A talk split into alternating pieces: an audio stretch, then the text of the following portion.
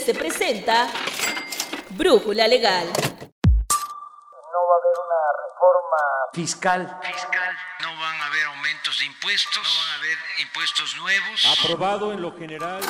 Esta reforma laboral, una reforma histórica. Las empresas deben realizar su declaración anual ante el SAT y pagar el ISR, un gravamen sobre las ganancias obtenidas durante el año anterior. Antes de determinar el monto a pagar, las empresas tienen derecho a realizar deducciones de ISR, por lo que además del cierre contable que se hace al final del año, es necesario hacer una conciliación contable fiscal entre ingresos acumulables y gastos fiscales. Por ello, en este episodio de Brújula Legal, tocaremos el tema de las deducciones de personas morales y los puntos clave que pueden tomar en cuenta a la hora de presentar esta obligación fiscal. Soy Rodrigo Hernández López y no olvides dejarnos tus comentarios en nuestras redes sociales. Para responder a todas las inquietudes que tienen los contribuyentes, en esta ocasión nos acompaña la consultora de IDC, Victoria Osnaya Jiménez, quien nos detallará el panorama general sobre esta obligación.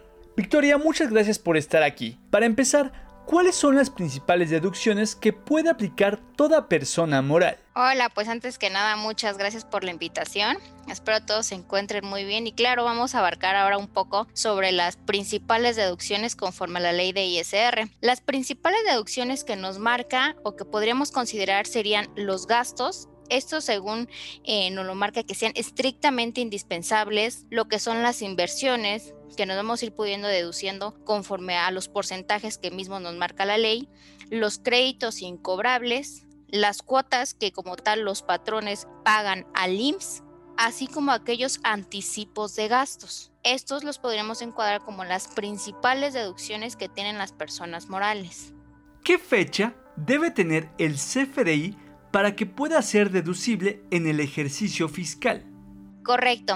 De igual manera, el artículo 27 de la ley de ISR nos marca que para efectos del CFDI su fecha debe de coincidir sobre todo en el año en el ejercicio en que se va a aplicar la deducción ya que si no cumple con este requisito, la autoridad echaría para atrás dicha deducción. Es un requisito indispensable que la fecha coincida con el ejercicio en que se va a aplicar la deducción. Victoria, ¿cuáles son los requisitos para deducir flujo de efectivo o CFDI? Correcto, mira.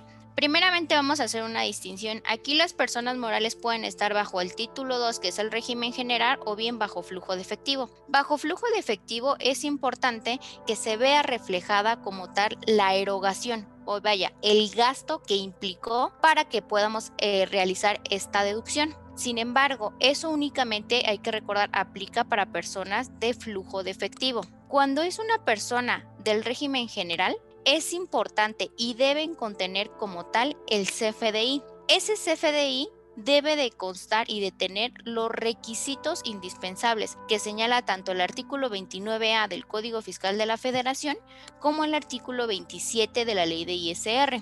Uno de ellos, o a lo mejor de los más conocidos, uno es que dentro de CBA, la, ahora sí que la forma de pago, ya sea por transferencia, este cheque eh, nominativo, siempre y cuando sea mayor a los dos mil pesos. Esos son de los requisitos que tenemos que cuidar para efecto de la deducción. ¿Cuál es la diferencia entre un pago a cuentas y un anticipo?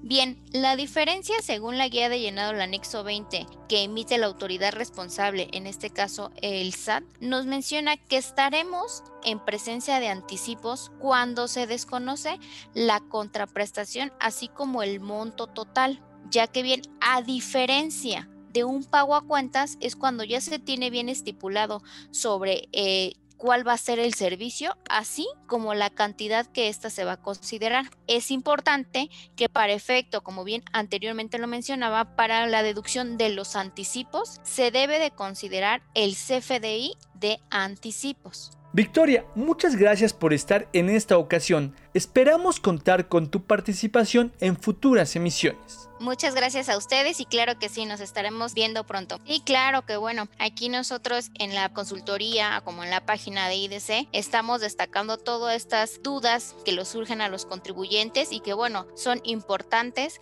para que cumplan con sus obligaciones fiscales en debido tiempo y forma. Muchas gracias.